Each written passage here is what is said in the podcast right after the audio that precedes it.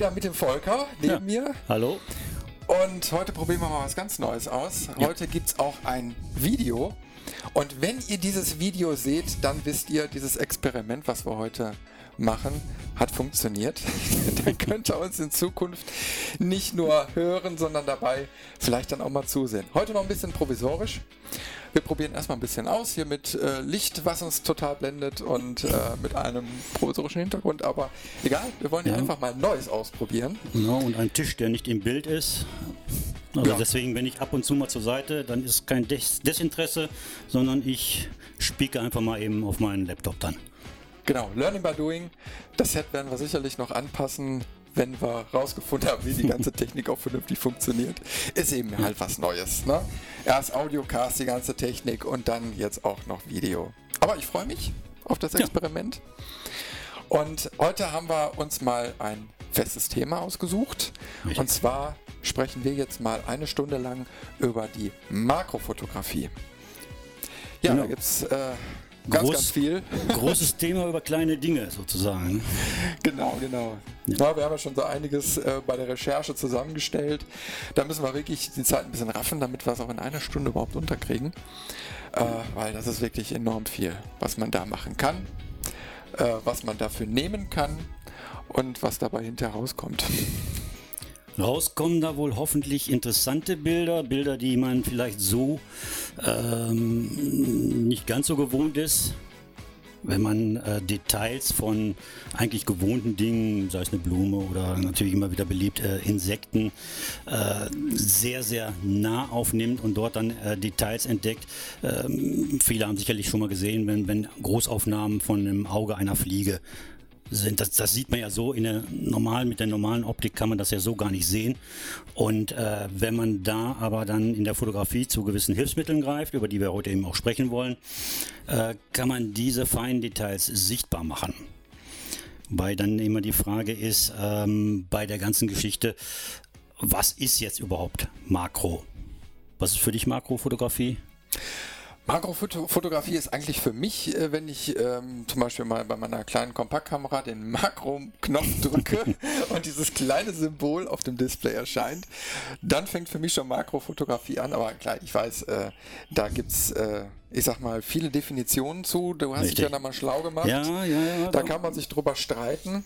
Genau, also die als bekannte Wikipedia, die äh, bezeichnet Makrofotografie als das Abbilden von vor der Kamera befindlichen Objekten, hört sich schon wieder schön gestellt an, in Originalgröße. Das ist wichtig, in Originalgröße auf dem Kamerasensor. Das heißt, der Abbildungsmaßstab ist dann exakt 1 oder eben, wie auch da teilweise auf den Objektiven steht, eben 1 zu 1. Das ist mir persönlich zu äh, eng gefasst. Also Makrofotografie nur auf, auf 1 zu 1 äh, festzulegen, das trifft die Sache nicht. Ähm, ich habe für mich da eigentlich eine Unterscheidung zwischen äh, Nahfotografie, ne, also alles, was ich jetzt hier, äh, nehmen wir mal zum Beispiel einen Gegenstand, zum Beispiel, wir haben Adventszeit, ne, da können wir mal, wenn ich dieses gute Stück jetzt fotografiere aus diesem Abstand. Also wir müssen jetzt für die, eine... für die äh, nur Zuhörer auch kurz erklären, was du da in der Hand hast. Ach so. das ist hier ein, ein Weihnachtsschaf äh, mit schöner Nikolausmütze, das ich hier so als, als Accessoire mal mitgenommen habe für die Adventszeit. Also wenn ich das gute Stück jetzt äh, abfotografiere, äh, dann ist das für mich Nahfotografie. Ich bin auf einem Abstand von gut und gerne dreiviertel Meter und würde das jetzt fotografieren. Dann habe ich es zwar ziemlich bildfüllend drin, Ne, aber es ist dann äh, eine Nahfotografie. Äh, Gehe ich jetzt, halten wir das mal hier, aber hin und äh, möchte sehr nahe, also quasi jetzt hier auf so einen Abstand circa, äh, gut, dass man das in der Kamera sehen kann, vielleicht so 30 Zentimeter gehen, dann erhalte ich nur ein Detail von diesem Schaf äh, und habe äh, durch diese Nahaufnahme viel mehr Details. Ich habe auch nicht mehr das Ganze dann drin. Das ist für mich der Bereich, wo dann äh, die eigentliche Makrofotografie anfängt. Um da im, im Bereich des Abbildungsmaßstabes zu bleiben, ähm, da würde ich sprechen eben im Bereich von 1 zu 2 äh, bis, bis 1 zu 1 oder 2 zu 1. In dem Bereich ist für mich die, äh, die, die äh, Makrofotografie. Und darüber hinaus, oder sagen wir mal, es gibt ja die Möglichkeit, dann noch viel extremer zu gehen. Da kommen wir dann in den Bereich der, der äh, Mikrofotografie, wo ich teilweise da zu Hilfsmitteln greife, wie, wie Lupenobjektive mit Balkengeräten, auf die wir noch zu sprechen kommen, kann ich sehr hohe äh, Abbildungsmaßstäbe erreichen. Äh, oder aber eben, es gibt auch Adapter für Mikroskope. Das ist dann nochmal ein Spezialgebiet, äh, wo man dann auch ähm, über, über ein Mikroskop direkt Aufnahmen machen kann. Ne? Also diesen ganzen Bereich, von dem nahen Objekt bis wirklich ein, ein Detail äh, aus einem Mikroskop, würde ich eben komplett für die Makrofotografie zusammenfassen wollen. Ist ja schon ein enormer Bereich.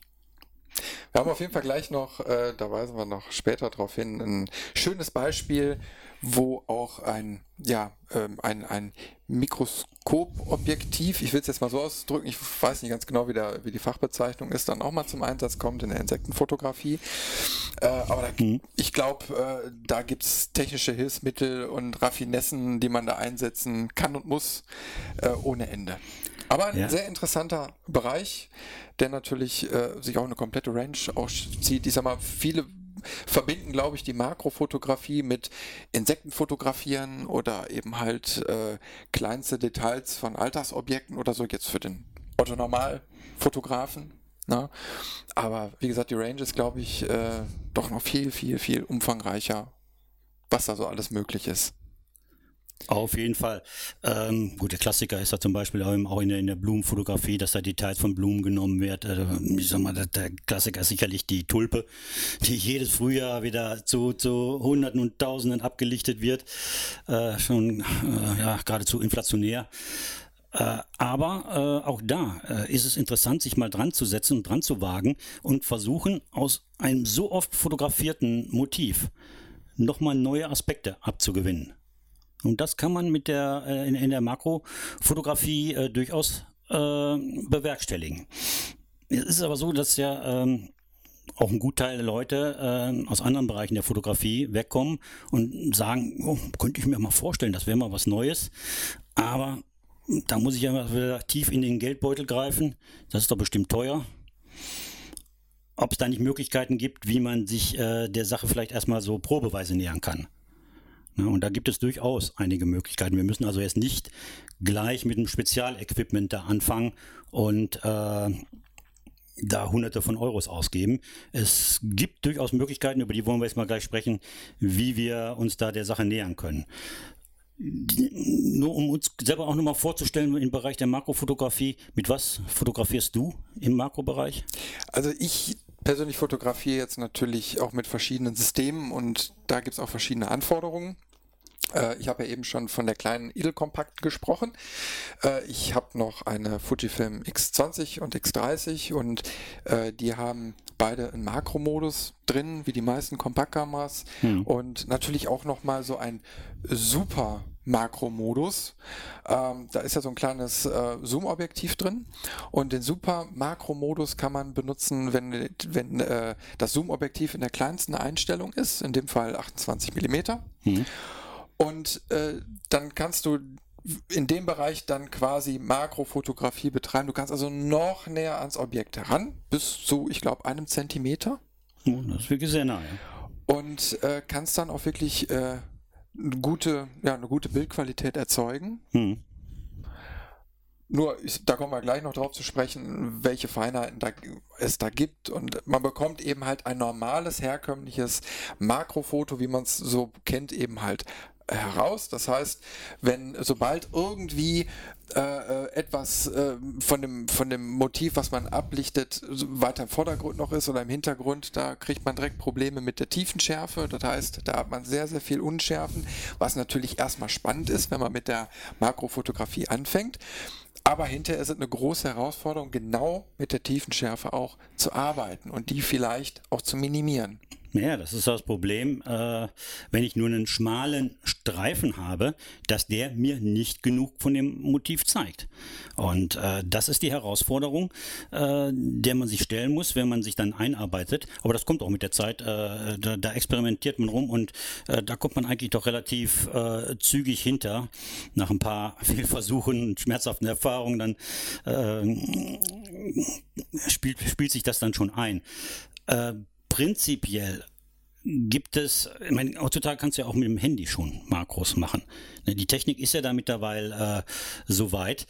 Ähm, Kompaktkameras hast du ja gesagt, der Vorteil ist bei den kompakten äh, der kleine Sensor. Der kleine Sensor ermöglicht da eben äh, doch schon eine von Anfang an recht gute Tiefenschärfe. Ne, eine, eine, wesentlich äh, ähm, größere Schärfentiefe, Tiefenschärfe, Schärfentiefe ist ja auch ein Unterschied, ne? Äh, als ich sie zum Beispiel mit der Spiegelreflexkamera habe. Richtig. Äh, nur, ja. ich sag mal, von, von der Möglichkeit oder die Möglichkeiten, die ich habe in der Makrofotografie, ist sicherlich die Spiegelreflexkamera äh, die Möglichkeit am meisten zu erzielen. Spiegelreflex oder eben die Systemkamera. Hauptgrund deswegen, weil sie Artens über relativ große Sensoren verfügen, was auch der Bildqualität zugutekommt. Äh, aber eben ganz wichtig die Möglichkeit, dass ich da die äh, Objektive wechseln kann. Die Objektive spielen in der Makrofotografie nun mal eben eine sehr große Rolle. Richtig, damit ja. fängt es an. Damit fängt er an. Aber äh, wenn man den Einstieg in die Makrofotografie einfach mal wagen möchte, glaube ich, ist man für den ersten Schritt mit einer Kompaktkamera vielleicht erstmal gut gerüstet, um erstmal zu schauen, ob es einen äh, wirklich anfixt, ob man da Spaß dran entwickeln kann, äh, weil das restliche Equipment kommt dann sowieso automatisch und die Rumexperimentiererei fängt an. Du sagtest ja schon gerade, ich habe natürlich auch äh, ein Spiegelreflexsystem äh, von hm. Canon im Einsatz und äh, damit muss man auch komplett anders arbeiten. Da kommt es eben halt aufs Objektiv an. Nicht überall, wo Makro draufsteht, ist auch Makro drin. Richtig. Und äh, da merkt man auch relativ schnell die Probleme, die da auftauchen, wenn man mal anfangen möchte zu spielen. Ich meine auch bei meinem, äh, von meiner Canon, auf dem Kit-Objektiv steht bei dem, äh, was ist das, 70 210, steht glaube ich sogar auch Makro drauf, wenn mich nicht alles täuscht. Äh, ja, das ist mehr der Werbung geschuldet. Ne? Ein richtig Makro ist es nicht. Das merkt man, wenn man an ein Objekt nah reingehen will. Also dann kriegt man es nicht scharf gezogen. Was nützt es mir, wenn ich so weit wegbleiben muss, äh, um, um das scharf zu stellen? Dann habe ich es aber eben nicht in der Größe oder in dem äh, Detail, in dem Ausschnitt, äh, wie ich es gerne hätte. Ja, also da bedarf es schon der Möglichkeit oder ähm, ich muss halt ein paar Tricks anwenden, um eben diese Entfernung zu überbrücken. Aber da gibt es eben einige Hilfsmittel, die man einsetzen kann. Besonders dann, wenn man ausprobieren möchte, ist das eine Sache, die mich interessiert oder nicht. Richtig, ja? genau. Und ähm, ich weiß nicht, hattest du jetzt noch in der, in der Richtung was? Sonst würde ich nämlich jetzt direkt mal auf das Thema, äh, ich sag mal, die preiswerteste Möglichkeit zu sprechen kommen, was man machen kann. Fangen wir erstmal preisgünstig an Preis, und dann arbeiten wir uns zum teuersten Preisgünstig, vor. da muss ich aber eben nochmal halb aus dem Bild raus und mir etwas hier holen. Äh, zwar die günstigste Möglichkeit, die ich habe, ist, ich setze einfach vor mein Objektiv noch ein Glas vor, das wie eine Lupe funktioniert. Die hat dann unterschiedliche Dioptrine. Das Ganze nennt sich eine sogenannte Nahlinse und äh, bietet mir die Möglichkeit, die Einstellgrenze deutlich zu verkürzen. Mhm. Ja, der Nachteil ist sicherlich, äh, ich habe ein zusätzliches Glas vor dem Objektiv. Ne, es nimmt mir also wieder etwas Licht weg. Ähm, ein Problem hat es auch, das will ich nicht verschweigen, äh, die sogenannten chromatischen Aberrationen, also die, diese Farbsäume, gerade an Details, treten dabei äh, leider äh, doch ziemlich zügig auf. Aber auch da gibt es eine Möglichkeit, also diese Linsen gibt es in billig und es gibt die aber auch äh, als Achromaten, und da sagt ja der Name schon Achromaten, das sind also die diese Aberration quasi wieder rausrechnen. Mhm. Die sind allerdings dann äh, etwas teurer, aber immer noch erschwinglich. Gibt es in unterschiedlichen äh, Dioptrinstärken, kann man sich einfach ein paar von anschaffen, mal vorschrauben. Äh, man kann damit schon durchaus äh, einige interessante äh, äh Sachen machen. Man sieht ja alleine schon, was äh, hier für, für, eine Lupenwirkung, gut, das ist natürlich mhm. jetzt auch eine 8 Dioptrien. Also wer Glasbausteine in der Brille hat mit 8 Dioptrien, das ist ja schon schon äh, gewaltig. Ne? Das ist schon ordentlich. Aber ähm, ich glaube, bei den Linsen hast du eben halt auch die Problematik, dass du eine höhere Randunschärfe bekommst. Ja. Ne? Also da würde ich im Prinzip äh, mit so einer hohen Stärke äh, hole ich das Objekt auch sehr nah dran. Ne? Und äh, da würde ich auch immer im Hinterkopf behalten, ah, die Ränder, das äh, dürfte nicht so gut sein, äh, sondern würde mich darauf konzentrieren, hinterher nochmal einen Ausschnitt zu nehmen äh, aus, aus der Mitte heraus. Ne? Ja, man merkt so, wenn man jetzt einfach mal so ein bisschen durchguckt, klar, der, der, ich sag mal, Bildbereich wird ja nur irgendwo so im mittleren Bereich liegen bei der Linse, aber da merkt man eben halt auch schon, da kommen relativ schnell Rand und Schärfen rein. Hm. Aber trotzdem, ich sag mal, der Effekt zählt, der kann ja genauso gut gewollt sein. Und da ist auf jeden Fall eine sehr günstige und gute Möglichkeit bei ja, Objektivkameras da einfach mal was vorzuschrauben. Ja, das kann man einfach mit dem, mit dem ähm, Kit-Objektiv, da macht man nicht viel verkehrt, genau. einfach mal vorschrauben äh, und man ist ganz erstaunt, wie äh, detailreich man die Sachen auf einmal kriegen kann. Ja. Ne? Also, sicherlich jetzt nichts, um äh, damit äh, äh vielleicht irgendwo einen, einen äh, Preisausschreiben mit zu gewinnen, ne? aber äh, es funktioniert. Also man kann da durchaus ansehnliche Bilder mit zustande kriegen. Wir werden auf jeden Fall mal einen Link in die Show Notes reinposten zu, einem, zu einer Beispiellinse irgendwo bei Amazon. Könnt ihr einfach mal gucken, dann habt ihr mal ein Ausgangsmaterial mhm. und dann könnt ihr euch mal durchklicken, was da noch für viele, viele Anbieter gibt. Hier gibt es teilweise, was habe ich gesehen, da gibt es dann drei oder vier Linsen äh, als, als Set für 20 Euro, 25 Euro. Muss eben halt immer nur zum Objektiv passen, da muss ja vorne draufgeschraubt werden mhm. und da muss man eben mal drauf achten, dass man da den richtigen Durchmesser dann auch wählt. Da muss man sich vorher erkundigen, welchen Durchmesser das ist. Meist bei den moderneren steht es ja vorne drauf, also kennen in der Regel Richtig. 58 Millimeter. Bei den anderen weiß ich es jetzt nicht so ganz. Also hat jeder sein eigenes, äh, sein eigenes Maß. Ne? Ja. Ja, die nächste Stufe ist natürlich äh, ein spezielles Makroobjektiv. Was man sich Würde ich noch gar nicht zugreifen. Ma äh, Makroobjektiv selber, ähm, da sind wir schon in dem Bereich, wo wir dann doch in die Tasche greifen müssen. Je nachdem, äh, was wir uns da anschaffen äh, wollen. Äh, was hältst du davon, wenn wir erstmal äh, mit den Zwischenringen uns beschäftigen? Gute Idee. Zwischenring bei. Die sind günstig. Amazon oder in der Bucht äh, kriegt man auch ein Set, äh, drei verschiedene. Ja, genau. Die haben wir jetzt ja auch mal mitgebracht. Ich halte sie mal in die Kamera. Das sind drei Zwischenringe jetzt übereinander gestapelt. So kriegt man die quasi zugeliefert mhm. und so packt man sie aus. Und hier gibt es so kleine Halterungen, die kann man runterdrücken. Dann kann man jedes einzelne Segment abnehmen und das sind die mit dem äh, Metallanschluss, ne? Ja. Das ist ein Metallanschluss Metall. und hier sind auch Kontakte Die Kontakte, dran. das ist also wichtig. Da habe ich auf jeden Fall die immer noch die Möglichkeit, den Autofokus zu nutzen. Na, jetzt kriege ich nicht zusammen wieder. Hm. Naja. Es, gibt, äh, es gibt die in der ganz preiswerten Version, das ist da glaube ich auch mehr oder weniger alles Plaste und Elaste. Äh, geht dann auch so ein, so ein Dreier-Set bei 20, 25 Euro los. Äh, ich glaube, die sind etwas teurer.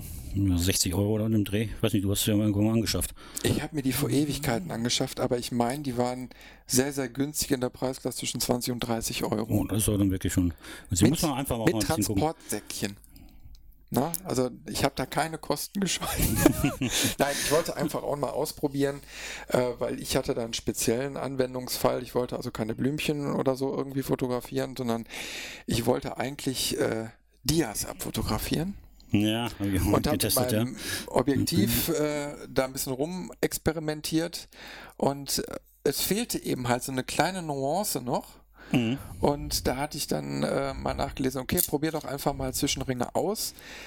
Hat eigentlich sogar funktioniert, theoretisch. Das war mir nur hinterher zu aufwendig, deswegen habe ich da mit dem ganzen Diagramm sein lassen erstmal. Aber äh, technisch gesehen ging's. Mhm.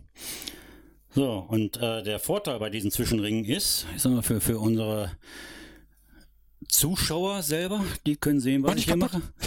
Die können sehen, es ist also nichts Ferkeliges für unsere Zuhörer. Ich stecke einfach mal den Finger durch den Zwischenring. Ja. Kein Widerstand und das bedeutet natürlich, äh, da ist kein Glas zwischen. Das heißt, die Qualität des Objektives, das ich verwende, die bleibt erhalten.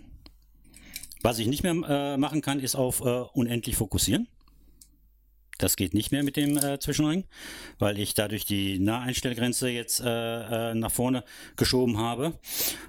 Und ähm, was man berücksichtigen müsse, muss, äh, das ist ja eine Verlängerung des Tubus. Und dadurch geht mir, je länger ich diesen Tubus mache, umso mehr geht mir natürlich auch Licht verloren. Ja. Ne, also ich muss also immer da berücksichtigen, dass ich da äh, nach Möglichkeit äh, ein relativ lichtstarkes Objektiv vorne drauf habe, um das äh, eben kompensieren zu können den Verlust. Ne? Aber es hält sich in Grenzen und äh, je nachdem, äh, was man macht, wenn man draußen fotografiert ähm, im, im, Tageslicht, äh, hat man in der Regel ziemlich viel Licht vorhanden. Ansonsten gibt es äh, noch Hilfsmittel, da kommen wir noch drauf, äh, wie man da auch noch ein bisschen ähm, sich, sich Licht äh, beschaffen kann. Ne? Ansonsten sehr preiswert. Ich äh, äh, verlängere damit äh, oder ich vergrößere quasi meine Bildweite damit von dem Objektiv, was ich aufnehmen will. Und äh, wenn du sagst, wie gesagt, für, für 20, 25 Euro kann man da sehr gut äh, schon mal antesten. Die ersten Gehversuche in, im, im äh, Makrobereich zu machen. Ich habe eben halt nur festgestellt bei der Benutzung, ich habe, ähm, das zeigen wir gleich auch nochmal, ein 70-300 äh, mm Objektiv von Sigma benutzt. Mhm. Und das hat natürlich schon eine enorme Länge. So, wenn ich die Zwischenringe jetzt auch noch dazwischen stecke, äh, dann habe ich natürlich relativ viel Gewicht, also den Schwerpunkt nach vorne verlagert. Und dann bekomme mhm. ich nämlich ein ganz anderes Problem, nämlich ein Schwingungsproblem, weil in der Regel hat man ja bei der Makrofotografie die Kamera auf dem Stativ. Das heißt, ich habe den Body festgeschraubt, weil bei den günstigen Linsen hat man auch nicht immer einen, einen äh, Adapter, also einen Objektivadapter, um das Objektiv direkt am ähm, Treiber zu befestigen. Und dann kommt nämlich der mhm. Effekt, dass die ganze Kamera kopflastig wird und dann ganz schnell anfangen kann zu schwingen. Und das möchtest du bei der Makrofotografie ja äh, vermeiden äh, weil du dann einfach keine scharfen Bilder mehr produzieren hm. kannst. Ja, es wird auch immer schwieriger dann, wenn man mit dem Kugelkopf arbeitet, so eine gewichtige äh, Masse noch vernünftig zu arretieren. Da ja. kann man das anziehen und dann geht die trotzdem runter. Und jeder, der sich dann mit der Makrofotografie mal beschäftigt, die braucht sich nur ganz kurz noch neigen. Schon ist ein Gutteil meines Motivs auf einmal wieder weg. Also ich gehe da teilweise hin, ich kenne mittlerweile meinen, meinen Kugelkopf und ich weiß, äh, wie viel der noch nachgibt. Ne, das, das rechnet man vorher schon mit ein. Aber es ist halt jedes Mal wieder ein äh, Gefummel, um äh, dahin zu kommen. Das sind natürlich auch wieder so ein paar. Es wäre interessant, wenn es dafür für dieses Teil dann eben auch eine zusätzliche Schelle, oder die gibt es ja, kann man ja zu, äh, zusätzliche Schelle, die man drum machen kann. Ich glaube bei dem äh, Objektiv leider nicht. Äh, ich hatte da mal ein bisschen rumgegoogelt. Äh, gibt für, also ich habe jetzt hier in der Hand, gerade für die, die es nicht sehen, äh, das Sigma 70-300 ähm, 4 bis 5,6. So, und dieses Objektiv äh, hat eine Makrofunktion. Steht drauf, so, das heißt, ich kann äh, das Objektiv auf einen äh, Brennweitenbereich zwischen 200 und 300 Millimeter stellen. Und in dem Moment habe ich hier die Möglichkeit, so einen Schalter an der Seite zu betätigen und kann sagen, so von der normalen Fotografie stelle ich jetzt um auf Makro.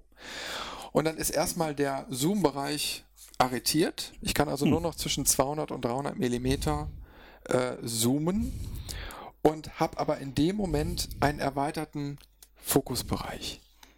Na? Also ja, der geht praktisch, ja. äh, ähm, weiter und hier vorne sieht man dann eben halt auf dem Tubus noch die, den Abbildungsmaßstab drauf als Hilfsmaßnahme. Und was ich jetzt, ich wollte jetzt eigentlich gar nicht so detailliert schon auf das Objektiv eingehen, aber ich wollte mal einmal zeigen, was dann eben halt passiert, wenn man dieses, na, wie lang ist das ungefähr? Also so sind es äh, locker schon 20 Zentimeter 20, 20 Zentimeter. So, und dann kommen noch mal, weiß ich nicht, ja, das sind noch nochmal gute 5, 6 Zentimeter. Na, die stecke ich hinten nochmal drauf.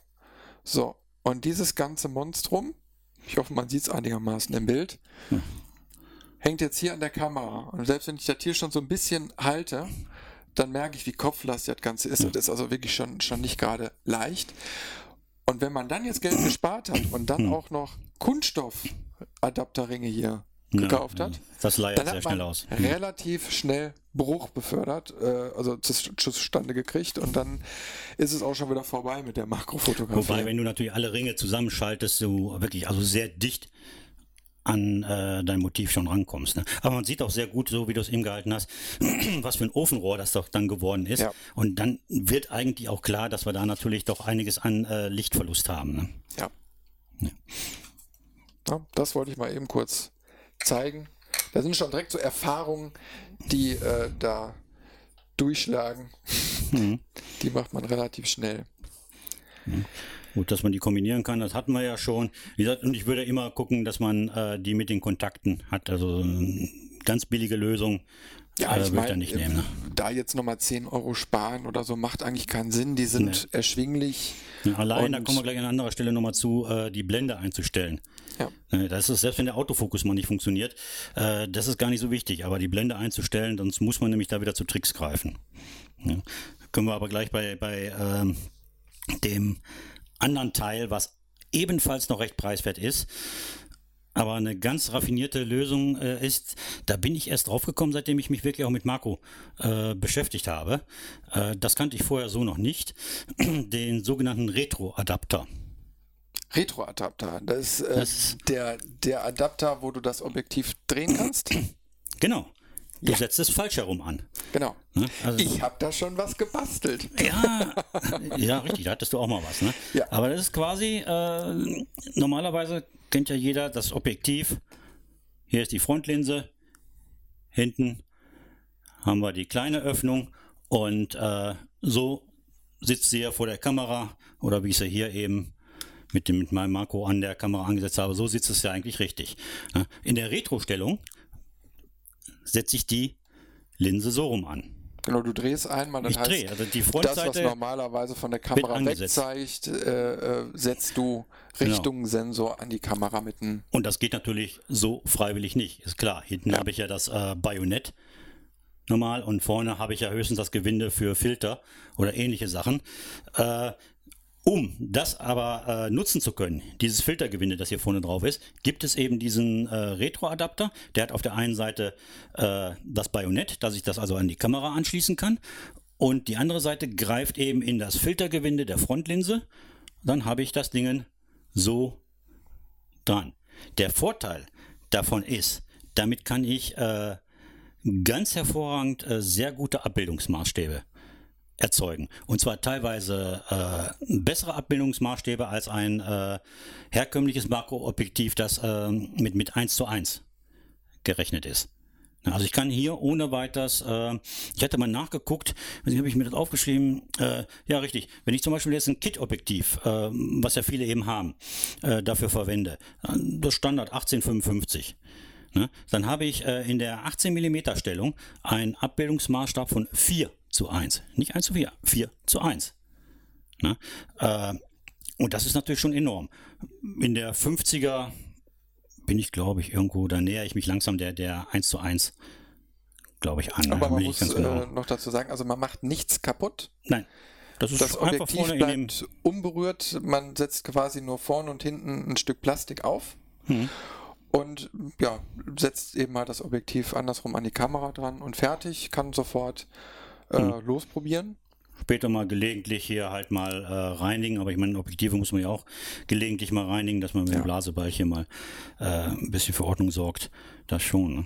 Ja, und ich hatte genau von davon äh, vor etwas längerer Zeit ja mal gelesen und war da total fasziniert, weil ich mir nicht vorstellen konnte, dass du äh, die Makrofotografie einfach mit einem umgedrehten Kit-Objektiv dann betreiben kannst. Ich denke, oh, äh, da war dann direkt eine, eine Anleitung dabei. Aber ne, wenn du allein so mal schaust, Ja, wenn man, allein wenn man nur durchguckt, Ja, ja, was für eine Vergrößerung das ist. Das ist das gleiche, was man beim, das, beim ja. äh, Fernglas. Wenn ich beim Fernglas andersrum äh, durchgucke, habe ich ja den ähnlichen Effekt. Ne?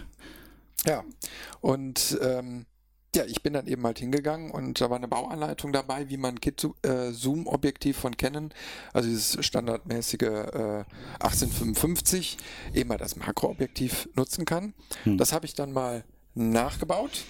Da gibt es auch einen äh, Blogartikel drüber, den verlinke ich auch mal. Dann könnt ihr das mit äh, Bildanleitungen dann auch nachvollziehen.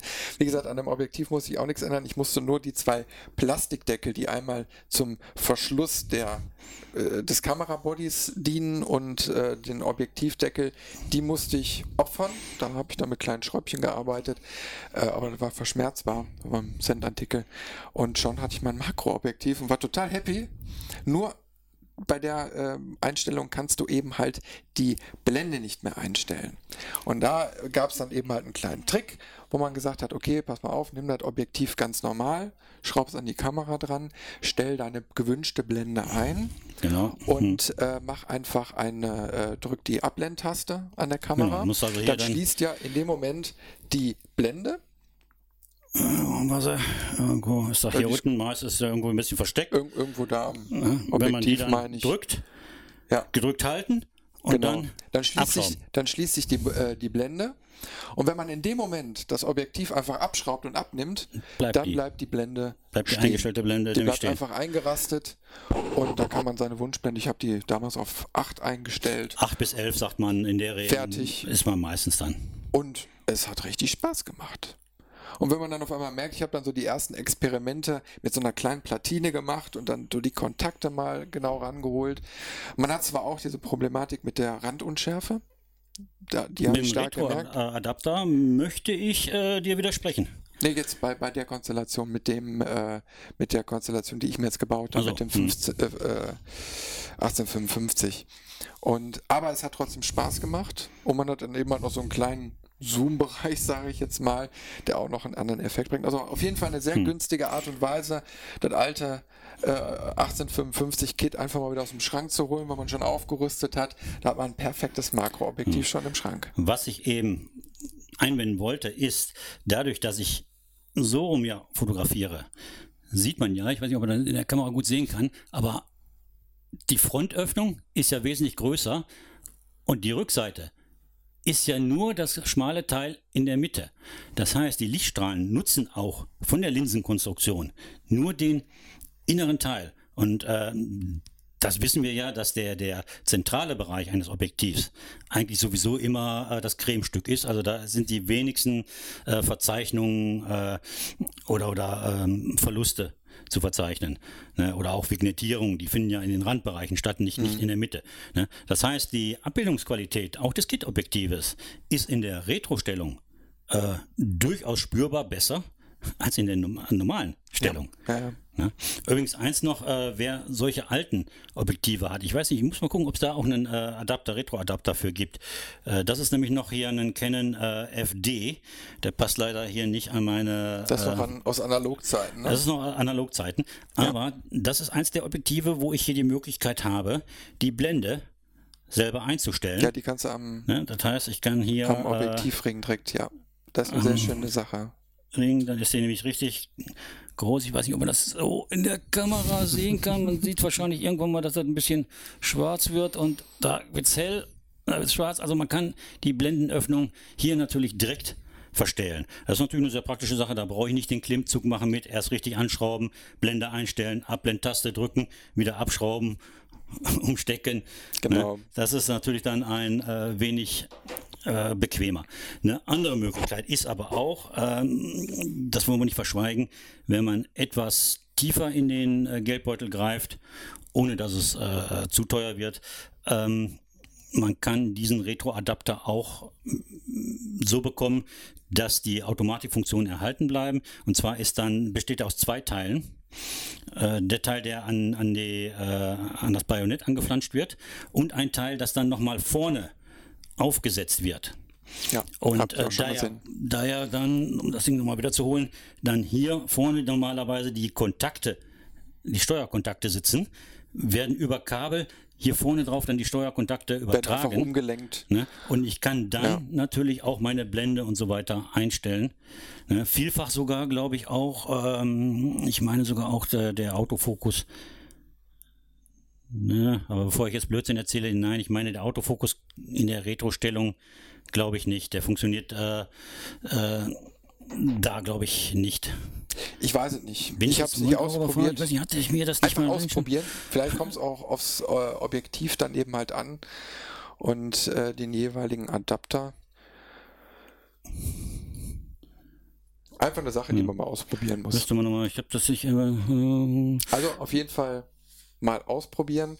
Eine ganz schöne Sache, wo man äh, ganz Mhm. äh, günstig die Möglichkeit hat, mal anzusteigen. Ah, Jetzt habe ich nochmal nachgeschaut. Also es ist äh, mit dem Umkehr, äh, wenn man die, die, diesen ähm, Automatikadapter nimmt, den Automatikadapter, äh, ist es oft so, dass der Autofokus funktioniert. Nicht bei allen Objektiven, es gibt Ausnahmen, aber äh, in vielen Fällen funktio funktioniert er dann. Ja. Ich persönlich halte es nicht für so wichtig, weil ich in der Makrofunktioni- äh, Makrofotografie eigentlich so gut wie nie äh, den, den äh, Autofokus benutze, sondern in, in aller Regel, äh, also in, in 95 Prozent aller Fälle äh, fokussiere ich manuell, wo Ja. das möglich ist. Da kommen wir ja gleich noch äh, genauer drauf zu sprechen, welche Hilfsmittel es dann noch gibt. Gehen wir jetzt immer noch einen Schritt weiter. Jetzt haben wir äh, einen Retro-Adapter benutzt. Das, was was wäre jetzt die nächste Möglichkeit? Ähm, wer es hat, vielleicht nur mal so am Rande, äh, einer, der, der vielleicht jetzt viel Landschaftsfotografie gemacht hat, äh, der hat auch gerne schon mal einen Telekonverter. Einen Telekonverter kann ich auch dafür verwenden. Was spricht dagegen? Der Telekonverter verlängert meine Brennweite. Ne, wenn ich einen Zweifach-Telekonverter habe, verdoppelt er mir die Brennweite, aber er äh, belässt die Naheinstellgrenze. Ne? Das heißt also, ich habe aus einem 150er oder einen 300er äh, gemacht, bleibe aber bei der gleichen Naheinstellgrenze. Äh, also ich habe äh, quasi schon das Doppelte dann erreicht. Kann man durchaus äh, dafür äh, einsetzen. Ähm, was nachteilig ist, es ist natürlich wieder ein Glas drin, Bildqualität leidet und äh, um den Faktor äh, verringert sich auch die Blende. Ne? Also wenn ich jetzt hier mein, mein äh, Makroobjektiv, das ich hier habe, wenn ich da jetzt einen äh, Telekonverter zwischenschalten würde, das hier ist ein 2,8, 90 mm, hätte ich ein 180 mm äh, Makroobjektiv. Nachstellgrenze bleibt ja, aber ich hätte dann nur noch Lichtstärke 5,6 statt 2,8. Ja, also das ist natürlich der Nachteil. Würde ich mir also nicht unbedingt empfehlen, das jetzt anzuschaffen, speziell für die Makrofotografie, nur falls man es schon zu Hause liegen hat. Warum nicht? Kann man mal ein, äh, äh, anwenden. Passt ne? leider nicht bei jedem Objektiv. Ja, Nee, speziell für man, muss, man muss eben mal schauen, gibt es da eben halt so eine Möglichkeit oder nicht. Ja, welche Möglichkeit habe ich dann? Dann brauche ich ein Objektiv. Mm, Ja, wir können noch mal, um äh, in der Systematik mit den Zwischenringen zu bleiben, ähm, da kommen wir jetzt in den Bereich, wo die, die Cracks vielleicht äh, investieren später. Äh, das Balgengerät. Balgengeräte kennen Sie sicherlich von den alten äh, Kameras. auch, ja. ne, noch der Fotograf Tuch und guckt dann durch, dann hast du die Ziehharmonika und äh, vorne dran ist die Linse und er hat dann auch schon früher, ist die gleiche Funktion, äh, daran geschoben, um eben die, die Entfernung zum äh, Motiv zu arretieren und eben auch die Schärfe damit äh, äh, zu einzustellen. Und nichts anderes macht dieser Balken auch. Der ist genauso wie der Zwischenring, wird er dazwischen geschaltet, nur dass ich jetzt eben flexibel bin. Ne? Nur das sind jetzt so die ersten Geräte, wo man dann sagt, äh, da muss mir das äh, Hobby dann auch Spaß machen, weil da Ja, fangen glaub, wir dann langsam sind- an, äh, Geld zu. Ich glaube, die sind teuer, weil da auch, ich sag mal, die Verarbeitungsqualität wirklich stimmen muss. Und aber einfach mal im Fotofachhandel schauen. Da gibt es natürlich die teuren Oder von wie gesagt, im Internet, und Co. in der Bucht. In der Bucht oder bei dem großen Unternehmen mit dem A. Ja, aber einfach mal schauen. Aber ich glaube, da ist auch so ein Punkt, da muss man sich dann rantasten. Ja, also ich würde es jetzt nicht für den, den äh, Einsteigerbereich, äh, es, da wird es doch etwas komplizierter. Ähm, man sollte dann eigentlich auch schon gleich einen Einstellschlitten dafür haben, um das eben auch fein justieren zu können, weil dann wir erreichen da wirklich sehr große äh, Abbildungsmaßstäbe. Ja. Ne? Aber wir müssen dann auch noch zusätzliches Equipment haben, wie, wie hier so Studioleuchten und ähnliches, weil durch diesen langen Balken, äh, das gleiche wie bei den Zwischenringen, ich habe natürlich, je länger der Tubus ist, umso mehr Lichtverluste habe ich. Genau, Die ja. muss ich vorne irgendwo ja ausgleichen dann, damit ich hinterher noch was sehen kann. Ähm, also da muss ich dann schon ein bisschen was äh, investieren. Ist eine hervorragende Möglichkeit. Nebenbei gesagt, wenn ich mir sowas mal anschaffen sollte, würde ich auch gleich gucken, ob das, das Ding dann auch diese Tilt-Shift-Funktion hat. Mhm. Weil dann kann man gleich dieses äh, äh, Shiften dann auch mal, was man zum Beispiel gerne in der Architekturfotografie, ja. ist ein anderes Thema, ne? aber so nebenbei, da würde ich dann gleich mit schon mal mit drauf achten. Da, in, in der Fotografie gibt es alles. Ja. so, jetzt im, im nächsten Schritt müsste ich mir mal ein Objektiv kaufen. Ja. Da okay, würde ich jetzt, dann, jetzt sind wir endlich bei Objektiven angekommen. Jetzt sind wir bei Objektiven. Ich muss ein bisschen auf die Tube drücken, weil die Zeit rennt. Ja. Also mein absoluter Liebling ist äh, das eben schon erwähnte 90 mm äh, 2.8er von Tamron. Äh, hat auch sehr gute Kritiken. Ich habe mir so lange äh, da überlegt äh, und, und, auch informiert. Äh, das ist mittlerweile auch ehrlich meine Lieblingslinse, die ich hier fast kaum noch abmache. Ich habe meine, meine zweite Kamera, das ist dann noch eine kleinere EOS EOS, die 550, die alte, die Backup-Kamera von mir. Äh, da habe ich dann eigentlich das, das andere Objektiv drauf oder das Tele oder äh, Weitwinkel drauf. Also ich marschiere in der Regel mittlerweile auch schon mit zwei Kameras los. Das lasse ich für den Makrobereich eigentlich immer Griffbereich äh, griffbereit. Mhm. Macht ein sehr schönes Bouquet. Das ist so ein cremiges Bouquet, dass also wenn man mit Offenblende oder äh, nur leicht abgeblendet fotografiert und im Hintergrund schönes äh, Bouquet erzeugt, das ist so cremig, also da kriegst du schon vom, vom Bild betrachten, kriegst du dann schon wieder Hunger. In welcher toll. Preisklasse liegen wir bei dem Objektiv? Ähm, Ursprünglich hat es mal äh, etliche hundert gekostet. Äh, ich glaube, der empfohlene Preis, obwohl kann man den ernst nehmen, glaube ich nicht. Der lag mal über 1000. Aber äh, mittlerweile äh, kriegt man die, zumal es da auch einen Nachfolger gibt, 350 ähm, Euro, 380 Euro. Ja. Und äh, das ist wirklich gut investiertes Geld. Ja, das ist ja. ungefähr die Preisrange, glaube ich, die man so hm. ausgeben muss. 90 mm, eine D70, also Kopffaktor 1,6. Ja. Ne, Habe ich hier also einen, was ist das, Kopfrechnen schwach, aber 145 oder so in der Richtung. Kann man ja. das so dann betrachten. Ne? Also da kommt man sehr nah mit dran. Das ist, glaube ich, Einstellgrenze, wenn mich nicht alles täuscht. Ich glaube so 39 Zentimeter. Also das ist, wird ja dann äh, von, von, von hier aus gerechnet. Hm. Ne, die eine Einstellgrenze, nicht, nicht von der Frontlinse. Das heißt also, ich kann ungefähr so dicht dran gehen, ja, erfahrungsgemäß so dicht komme ich hin, dass ich es gerade noch scharf ziehen kann. Ja. Ne? Also da kann man schon feine, feine Sachen mitmachen. Deswegen brauchte ich eigentlich auch noch nicht weiter äh, Zubehör. Ähm, wenn man festgestellt hat, also Makrofotografie mag ich, da kann ich mich mit anfreunden, beziehungsweise da, da möchte ich äh, gerne auch immer wieder äh, drauf zurückgreifen oder drauf zurückkommen. Äh, das ist ideal weil es die mittlere Brennweite ist. Das ist auch ideal, weil du da einen Tele hast. Ja, wie gesagt, das ist mein Sigma 70300 und das habe ich mir wirklich damals als stinknormales Teleobjektiv mal gekauft für einen ganz anderen Zweck. Ja, und dann hinterher, wie es eben mal so ist, man möchte ja mal ausprobieren und äh, dann habe ich mit der ja, mit der Makroeinstellung einfach mal ein bisschen rumexperimentiert und habe gemerkt, hm. so, ja, damit kann man wirklich arbeiten. Ähm, ist natürlich ein anderer Brennweitenbereich. Der liegt natürlich äh, viel, viel höher. 2 bis 300 ist schon, ist schon enorm. Äh, wie gesagt, eben halt auch größentechnisch. Also wenn man das einfach mal vergleicht, kannst du mal eben kurz ganz daneben halten. Also die, die, die jetzt zuschauen, die äh, haben jetzt einen Vorteil, aber du siehst, da ist ja das halbe ja. Objektiv quasi nochmal länger. Innen fokussiert. Na? Aber äh, du kannst da schöne Sachen mitmachen. Ich habe da äh, viele, viele Kleinigkeiten mal mit ausprobiert, habe dann aber eben halt auch gemerkt, wo dann die Probleme auftauchen. Mhm. Ne? Also das ist schon sehr schwer handelbar in dem Brennweitenbereich, weil du wirklich ganz nuancenhaft ja auch wegen der Scharfstellung achten musst und ja, wir kommen ja gleich nochmal zu so Themen wie Focus-Stacking und so.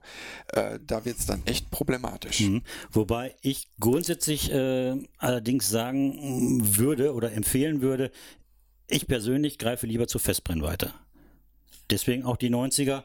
Äh, es ist einfach so, äh, die sind nur auf die 90 mm gerechnet und die Bildqualität ist natürlich äh, und auch die Lichtstärke ist natürlich äh, besser, als wenn man äh, mit dem Tele arbeitet. Darüber muss man sich im Klaren sein. Es gibt preiswert noch 50, 60 Millimeter äh, Objektive, je nachdem, welchen Kamerahersteller man hat, äh, welches Objektiv man da braucht. Ich glaube, Canon hat einen 60 mm, meine ich noch Makro, und dann gibt es noch einen 150 mm Makro. Die kleinen, Die 60 mm, die sind noch relativ preiswert. Ähm, aber die äh, 150 mm oder 180 mm ist, glaube ich, das größte, was ich kenne. Äh, da kostet dann schon, schon richtig Asche. Hm. Aber die Frage ist, wann immer drauf an. Genau, ich sag hm. mal, inwiefern möchte man die Makrofotografie wirklich ausleben? Was ist man bereit dafür auszugeben? Und was möchte man damit auch erreichen?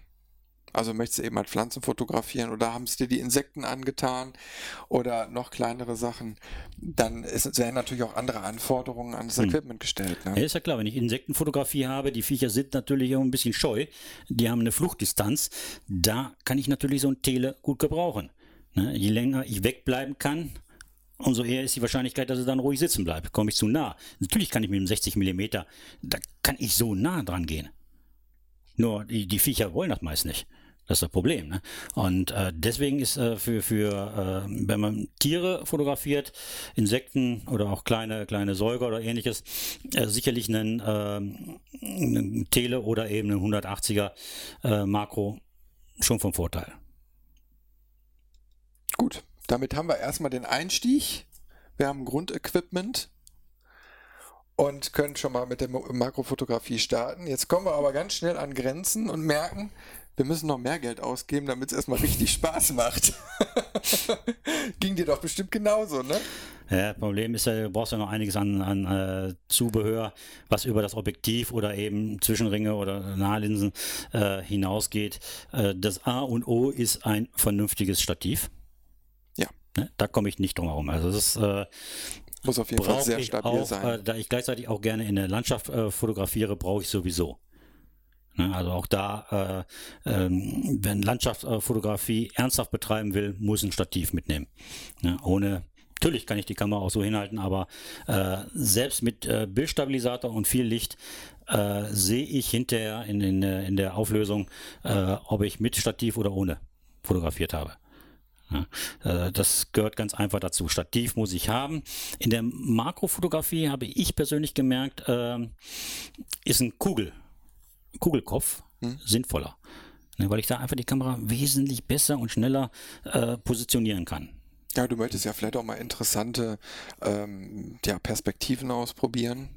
Ach, da fällt mir noch ein bei dem äh, Stativ. Äh, da sollte ich nach Möglichkeit darauf achten, äh, dass es in der Lage ist, äh, die, die Beine in die Waagerechte zu bringen, ne? also richtig schon einen Spagat machen zu können, mhm. dass ich äh, die Kamera dann auch ziemlich tief habe oder eben, dass ich die Mittelsäule rausnehmen kann und umgekehrt wieder rein und dann die Kamera quasi von unten anschrauben kann, sodass ich auch dicht über dem Boden mitarbeiten kann. Weil viele Sachen sind ja gerade Blumen, äh, Ameisen und Natur. ähnliches, so. die sind äh, natürlich am Boden ja. Ne, und da muss man natürlich dann auch erstmal hinkommen. Ne, deswegen ist für mich, da muss ich ganz ehrlich sagen, ich weiß ja natürlich, dass Profis das ja alles nicht so gern sehen. Aber wenn man in mein Alter kommt, der der weiß es zu schätzen, dass es heutzutage an den Kameras diese wunderbaren Monitore äh, äh, gibt. Ne? Dass ich hier die Möglichkeit habe, äh, vernünftig meine Einstellung zu sehen, einstellen kann, wenn die Kamera da unten ist, dass ich das auch vernünftig sehen kann. Hilfreich übrigens auch Kameras, die äh, auf der Schulter auch nochmal ein Display haben. Ja, wenn die Kamera unten ist und man da drauf gucken kann, ist schon durchaus äh, vernünftig. Ne? Oder eben halt äh, moderne Kamera, also modernere Kameras äh, mit App-Steuerung. Also wo du dann eben ja. halt direkt aufs Handy-Display oder ähm, hier mit dem Tablet, ne? Ja. entweder per Kabel oder eben halt mittlerweile per Bluetooth, äh, ne WLAN, Entschuldigung, WLAN, ähm, dir direkt das Live-Bild mhm. raufholen kannst und ich sag mal ein 10 Zoll Tablet oder selbst ein 7 Zoll Tablet. Ich habe ein 7 Zoll äh, äh, 4.3. Super. Äh, also es ist wunderbar. Es geht auch, ähm, wenn es nicht zu klein ist, auch mit dem Handy. Ähm, für Canon äh, gibt es da eine äh, wunderbare App, DSLR Controller heißt die. Äh, da kann ich alle Parameter der Kamera steuern, auch den Autofokus. Den kann ich in, in, in drei verschiedenen Stufen, ganz langsam, normal und auch schnell äh, fahren. Das heißt, ich kann hinterher noch ganz, ganz äh, genau ganz kleine minimale Schritte machen. Äh, das ist fast so genau. Gut, meistens greife ich selber noch ein und stelle scharf. Ne? Aber nochmal, um, um, man ist ja meistens ein bisschen unsicher. Äh, nochmal vor, nochmal zurück. Mhm. Ne? Wunderbar. Blende, alles lässt sich darüber einstellen. Und der Vorteil ist, ich sehe das Bild schon mal richtig groß. Mhm. Ne? Das ist also natürlich dann nochmal um vieles besser, als äh, was die Kamera mir da bieten kann. Ne? Also ist unbedingt empfehlenswert. Wer Makrofotografie macht und äh, äh, jetzt nicht unbedingt so flüchtige Sachen, aber Blumen und äh, äh, oder auch feststehende Sachen mit einem Tablet oder mindestens mit einem Smartphone die Kamera fernzusteuern, äh, ist übrigens auch ein sinnvolles Zubehör, denn äh, ich kann in der Makrofotografie nicht hingehen und äh, die Kamera nehmen, äh, selbst wenn ich sie auf dem Stativ sitzen habe, und dann einfach hier auf den Auslöser draufpatschen. äh, das bringt nichts, selbst wenn ich zärtlich bin. Ne? In dem Moment, wo ich drücke, äh, habe ich eine Vibration an der Kamera. Mhm. Hinzu kommt noch, dass der Spiegel natürlich auslöst. Das sollte ich also auch tunlichst äh, im Kameramenü einstellen, dass die Spiegelvorauslösung äh, eingestellt ist, dass der mhm. Äh, rechtzeitig weggeklappt hat und nicht in dem Moment, wo ausgelöst wird, dann der Spiegel erst noch hochklappt und dann auch wieder leichte Vibrationen macht. Und natürlich äh, ein Fernauslöser. Fernauslöser oder aber eben hinten, man kann es ja hier in den, den, den äh, Menüs dann schnell einstellen, die 2 Sekunden Vorwahl oder von mir auch die 10 Sekunden, aber 2 reicht normalerweise. Ähm, selbst die Dinger sind ja mittlerweile auch touchempfindlich, die kann man kurz antatschen, mhm. dann piept der runter die 2 Sekunden, innerhalb der 2 Sekunden bleibt das Ding dann ruhig und dann löst er aus und dann ist das Bild im Kasten und dann ist es auch richtig scharf. Wie ist das mit äh, Bildstabilisierung? Ähm, normalerweise müsste man die in dem Fall doch äh, ausschalten. Ne? Ähm, es gibt Leute, die sagen, nö, brauche ich nicht. Äh, es ist mir bei dem Tamron noch nicht so stark aufgefallen. Manchmal vergisst man es ja auch, dann ist das Ding einfach noch an. In der Regel schalte ich ihn aus. Aus einem einfachen Grund. Das war nicht in der Makrofotografie, aber ich marschierte durch den Wald, schön im Dickicht, hatte dann eine, eine, eine, eine Landschaftsaufnahme gemacht, äh, schön mit Herbstlandschaft. Ähm, und gucke jedes Mal auf mein Display und denke, das ist doch nicht scharf. Aber das Ding steht auf dem Stativ, Spiegelvorauslösung, alles gemacht. Ne? Und äh, auch über die 2 äh, Sekunden Fernsteuerung. Und trotzdem war das Ding nicht scharf. Ich habe mir das ja dann, man kontrolliert ja, dann mhm. geht man in die Vergrößerung. Denke, das kann doch nicht sein. Äh, bis ich auf die Idee kam, den äh, Stabi abzumachen. Mhm. Also am Kit-Objektiv jedenfalls äh, auf jeden Fall aus, wenn man auf dem Stativ arbeitet. Der wackelt tatsächlich der, der Orgel vor sich hin. Der ist wohl der Meinung, er müsste irgendwie seine Daseinsberechtigung da. Äh, ja, ich sag mal, die ganze Konstruktion gerät durch die an, also durch diese Anti-Vibrationsgeschichte eigentlich in Schwingung, mhm. in Mikroschwingung.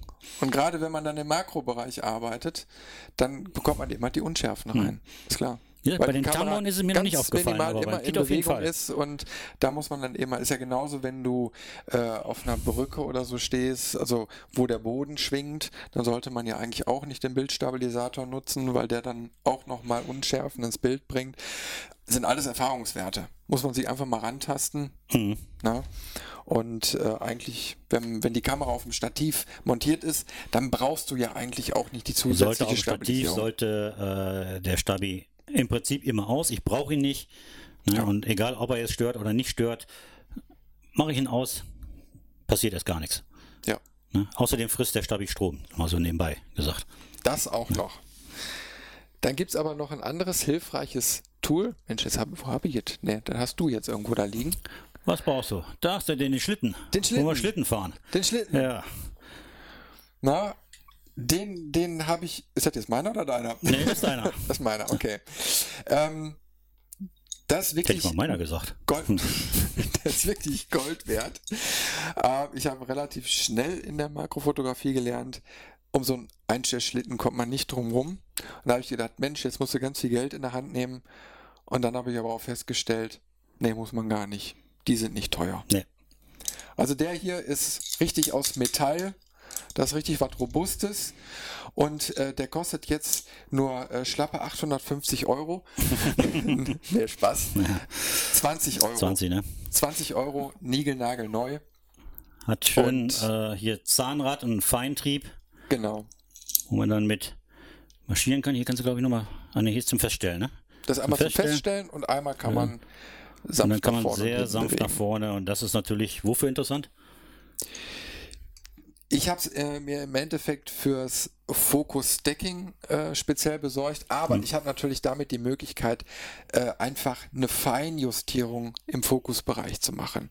Also wenn ich dann eben halt etwas fotografiere, wo, wo, wo wirklich auf den zig Millimeter, Millimeter da ankommt, ne? Mhm. Ähm, dann ist so eine Schiene wirklich sehr hilfreich, weil ich einfach hier an so einem kleinen Rädchen drehen kann mit zwei Fingern. Das ist was anderes, als wenn ich jetzt wirklich hier am Objektiv greifen muss. Und bei dem Sigma ist zum Beispiel der Fokusring ähm, ziemlich locker angebracht. Mhm. Das heißt, ich muss nur einmal irgendwie mit dem Finger so, so dran stoßen, dann hätte ich im Makrobereich schon wieder eine andere Schärfenebene und äh, da kann man nicht richtig mitarbeiten. Und dann kann man besser sagen, ich stelle die auf einen gewissen Punkt ein und die richtige Feineinstellung, die mache ich dann mit so einem Schlitten. Genau. Und habe natürlich dann auch noch die Möglichkeit hier vorne, also beziehungsweise an der Seite sieht man dann äh, eine Maßeinheit und kann die dann auch nutzen, Fokus-Decking kommen wir ja gleich nochmal drauf zu sprechen. Äh, da kommt es ja genau drauf an, da ich da gleichmäßige Schritte mache. Auf jeden Fall ein schönes Tool. Ähm, kann man auch gleichzeitig als Stereo-Adapter benutzen. Wenn man es einfach quer äh, aufs Stativ drauf äh, klemmt, dann hat man eben halt hier zwei Möglichkeiten, was drauf zu schrauben oder eben halt für anderes Equipment, ist egal. Also ein Multitool für wenig Geld und da sollte man auf jeden Fall zugreifen, dann nimmt auch nicht viel Platz weg. Ja, ist aber auch, wenn ich jetzt hier, äh, kann ich das auch einsetzen, wenn ich Panoramas mache? Die, diese Parallaxe zu vermeiden? Zwei Aufnahmen und hinterher rechnet der, der das raus? Geht das damit auch, es, oder? Ja, sagen wir mal so. Es gibt professionelle Systeme, die ja verschiedene Verstellwege haben. Hm. Ähm, um dann, äh, ich sag mal, den, den Nodalpunkt zu ermitteln und dann kannst du alles arretieren und dann fertig. Den Rest kannst du dann einfach nur noch fotografieren. Ähm, aber ich habe jetzt zum Beispiel so einen Nodalpunktadapter mir mal gekauft. Das ist eine Schiene, die habe ich einmal aufs äh, Objektiv eingerichtet und fertig. Da habe ich mir Markierungen drauf gemacht. Äh, dann war das, dann muss ich nur auf ein Stativ draufschrauben und fertig. Hm. Ja.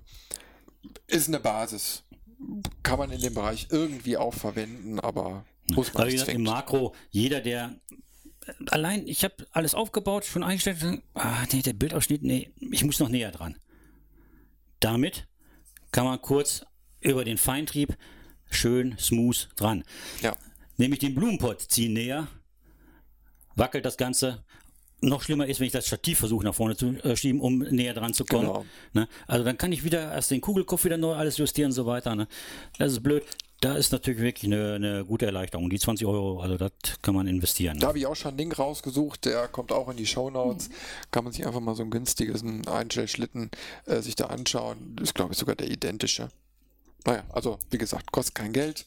Kaufen. so, jetzt müssen wir uns aber wirklich langsam beeilen. Die Stunde ist schon fast rum. Wir gehen natürlich etwas in die Verlängerung. Aber zwei Stunden wollen wir dann heute auch nicht machen, damit es nicht so spät wird. Ähm, ja, was hätten wir als nächstes Thema? Licht. Licht ist ganz, ganz wichtig in der Makrofotografie. Ja, Lichtspezialist sieht man ja, bist du in erster Linie. ähm, du hast mir vorhin ein schönes Teil gezeigt, sieht gewaltig aus. Ja, wir können ja mal mit dem, mit dem äh, Anfang, also im Endeffekt hat man ja zwei Möglichkeiten, äh, nee, eigentlich hat man drei Möglichkeiten. Erstmal kann man das Umgebungslicht nutzen, wenn man draußen irgendwie ist und Pflanzen fotografieren möchte, dann habe ich erstmal die Sonne als große Lichtquelle. Äh, da arbeiten dann auch ganz, ganz viele mit Reflektoren. Ist auch eins der Zubehörteile, äh, die man sich dann zulegen sollte. Ja. Na, also da gibt es die verschiedensten Formen und Farben und Möglichkeiten und Oberflächen. Äh, aber damit kann ich mir gerade im Sommer sehr, sehr gut helfen. Na, hm. Also da muss man dann nicht äh, speziell nochmal teures Equipment nutzen. Der nächste Schritt ist natürlich äh, spezielle Ringleuchten, also beziehungsweise Ringblitze. Ringleuchten und äh, Makro-Blitzadapter. Ah, da gibt es so viel. Da gibt es ja. ohne Ende. Aber wir haben jetzt einfach mal zwei Sachen ja, aus dem Schrank geholt.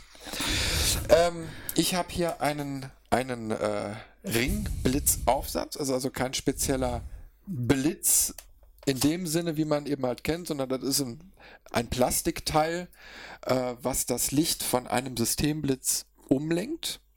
Ähm, da ist jetzt ein Modell eben halt für Canon, gibt es aber auch für verschiedene andere. Und dann nehme ich einfach meinen Systemblitz, na, also auch für die Leute, die jetzt zugucken, die haben es eben halt etwas einfacher. Und dann kann ich oben hier in diese, äh, in dieser, in diesen Adapter quasi den Blitz einführen. und schon wird das Licht quasi hier in diesen Frontring umgeleitet, wenn ich auslöse. Hier kommt mein, meine Kamera im Endeffekt durch, also mein Objektiv.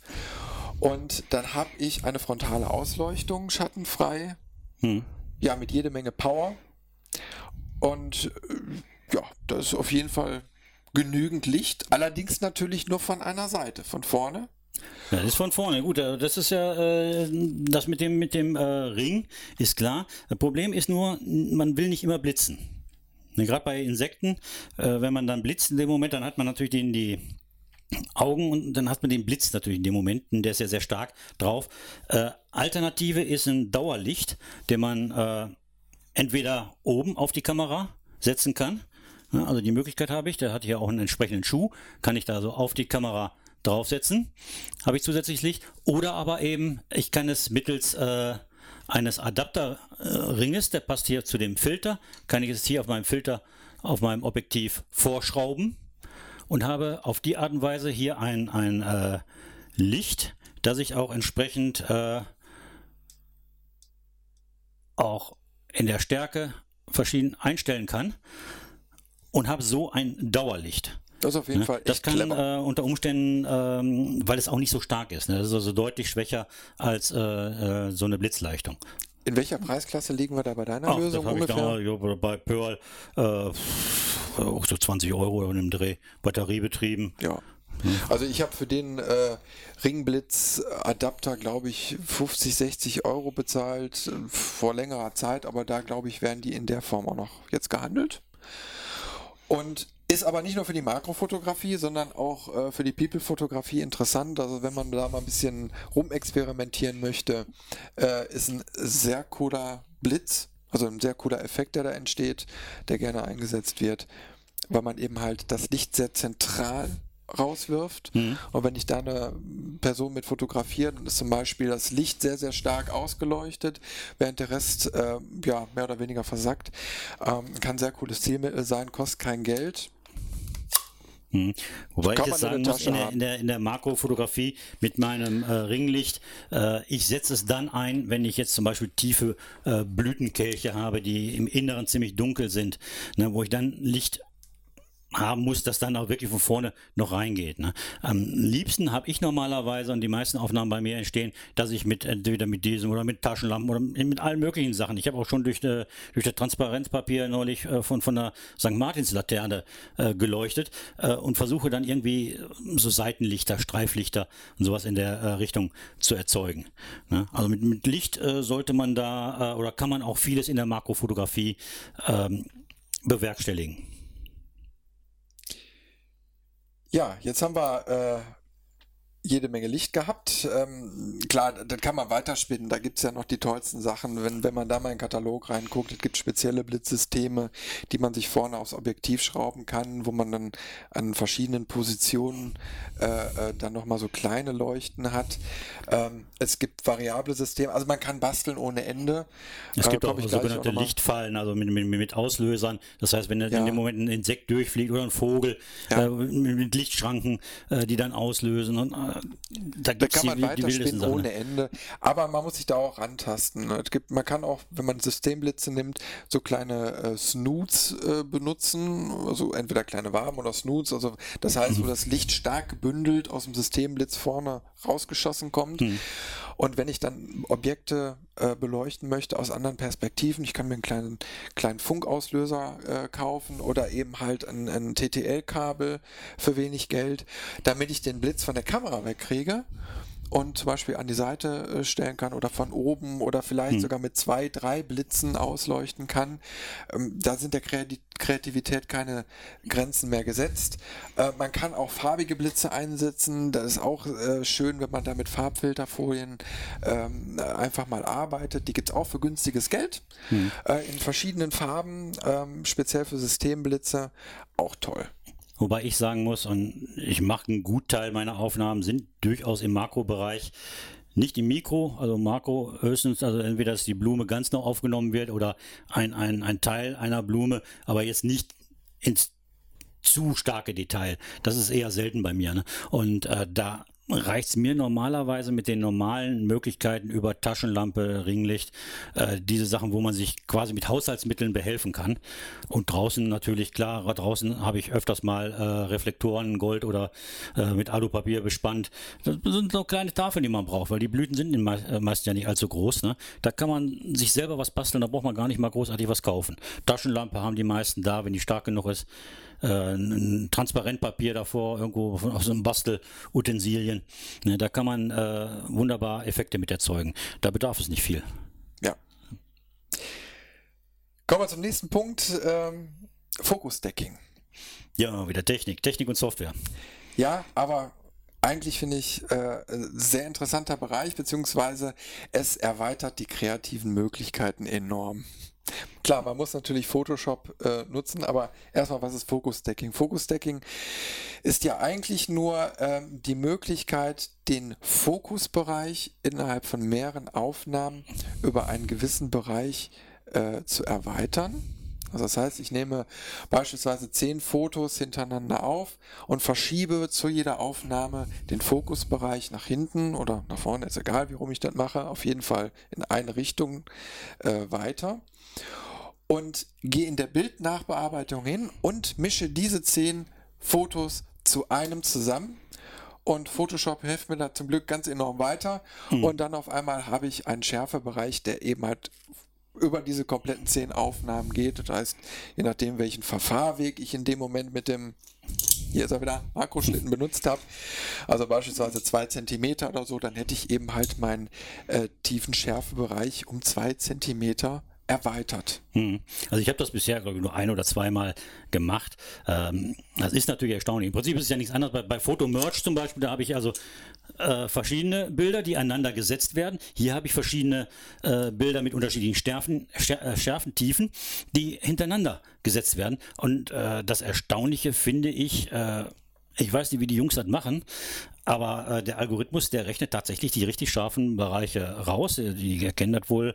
Die haben da Algorithmen für, äh, welcher Kantenbereich es scharf noch zu beurteilen ist und ab welchen äh, das entsprechende Pixel verworfen wird. Äh, aber das Ergebnis, was dabei rauskommt, das ist, äh, ist in der Tat verblüffend. Ne? Ja, ich habe eben halt damit mal rumexperimentiert, weil ich auch nicht glauben konnte und es funktioniert wirklich. Allerdings ist es natürlich auch sehr zeitaufwendig. Ja, also mit dem Schlitten, äh, die Vorarbeiten, alles. Ne? Genau, also das ist schon, äh, Makrofotografie arbeitet in Arbeit aus. Und äh, das kann man wirklich äh, exzessiv weitertreiben. Und da habe ich auch ein ganz besonderes Beispiel rausgesucht. Ähm, und zwar ein Video, das über den Fotografen Levin Biss handelt. Ähm, da bin ich ganz durch Zufall in den vergangenen Tagen so drauf gestoßen. Und da in dem Video sieht man mal alle Punkte, die wir jetzt heute mal so kurz angesprochen haben, mal vereint, weil der geht hin und äh, nimmt ähm, Insekten auf, also schon tote Insekten, ne? also so diese, diese, wie heißen diese Ausstellungsinsekten, haben wir auch bestimmten Namen, also so, so präparierte und ähm, arbeitet da aber in dem Video mit einem äh, Mikroskopobjektiv, also mit nochmal einem Vorsatz, sieht zumindest so aus, vor dem eigentlichen Objektiv und äh, jede Menge elektronischen Zusatzgerät, aber auch jede Menge Eigenkreativität. Also der geht mhm. dann wirklich hin und setzt die Beleuchtung individuell und äh, passt da eben halt alles an und in dem Video kriegt man an einer Stelle dann auch mit, äh, wie viel Aufnahmen schätzt man, braucht man, äh, wenn man so ein Standardinsekt von zwei Zentimeter Größe da aufnimmt, ungefähr. Wie viel, wie viel Aufnahmen würdest du da ungefähr machen, um das ganze Insekt scharf abzubilden?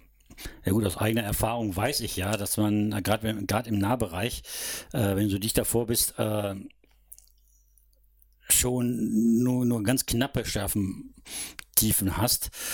Äh, also ich denke mal, um das jetzt äh, ich habe das Video nicht gesehen. Ich muss, ich hatte ja, die Zeit nicht mehr gehabt. Und, und, äh, ich, muss jetzt mal, ich muss jetzt einfach mal raten. Äh, da der aber wohl einen ziemlichen Aufwand dort betreibt, also ich gehe mal von aus, dass es schon einige sind. Also ich denke mal schon, dass der da bestimmt eine Schicht von irgendwo zwischen 30 und 40 Aufnahmen wohl, wohl äh, liefern muss. Ich weiß leider nicht, wie also, tief die, die Schicht ist. Das ist natürlich. Also insgesamt hat er äh, von einer Zahl von 10.000 Aufnahmen gesprochen.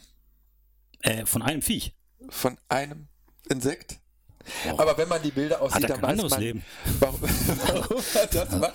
Ähm, ich habe jetzt mir nicht aufgeschrieben, jetzt aus dem Kopf heraus, glaube ich, äh, ist die Bearbeitungszeit pro Bild drei Monate.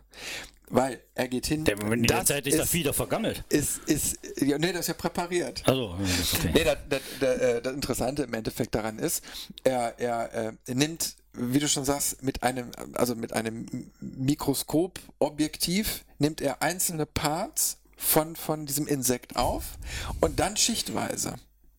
Und äh, baut dann diese ganzen Schichten, also, also im Endeffekt auch ein professionelles Fokus-Stacking und das aber dann über einen größeren Bereich. Das heißt, er nimmt ja millimeterweise dieses ja, wenn, Insekt wenn, wenn auf. so viele Aufnahmen sind, und kann ja nicht mehr Millimeter, das muss irgendwo so in den Müh oder ja. Und, aber der hat einen riesigen Vorteil, der kann die Dinger verlustfrei hinterher in 2x3 Meter ausdrucken, was nämlich auch in dem Video gezeigt wird, äh, wo man dann wirklich jedes einzelne Härchen sieht, wo man denkt, okay, das ist jetzt eine Raster-Elektronenmikroskopaufnahme. Äh, aber nein, äh, man hat ein vollfarbiges Insekt, so wie man es kennt, mhm. nicht nur in schwarz-weiß, äh, mit allen Details abgebildet. Ganz, ganz spannend, äh, sollte man sich mal fünfeinhalb Minuten anschauen. Ähm, das, das ist schon Wahnsinnsaufwand. Makrofotografie in der absoluten Vollendung. Ja, das ist was anderes als äh, was wir machen, wenn wir äh, Insekten fotografieren. Wir versuchen ja meistens dann ein bisschen äh, wir haben ja die Möglichkeit, erstens äh, fotografiere ich, wenn nur lebende Tiere.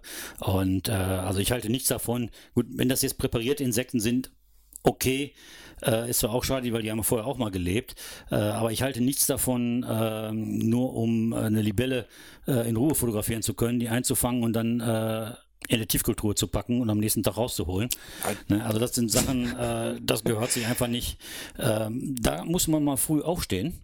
Die Tiere, äh, das sind ja, äh, ja, im Prinzip wie so Kaltblüter. Die sind ja nicht so wie wir, wechselwarm, sondern die sind äh, äh, bei kalten Temperaturen bleiben die im Prinzip hocken.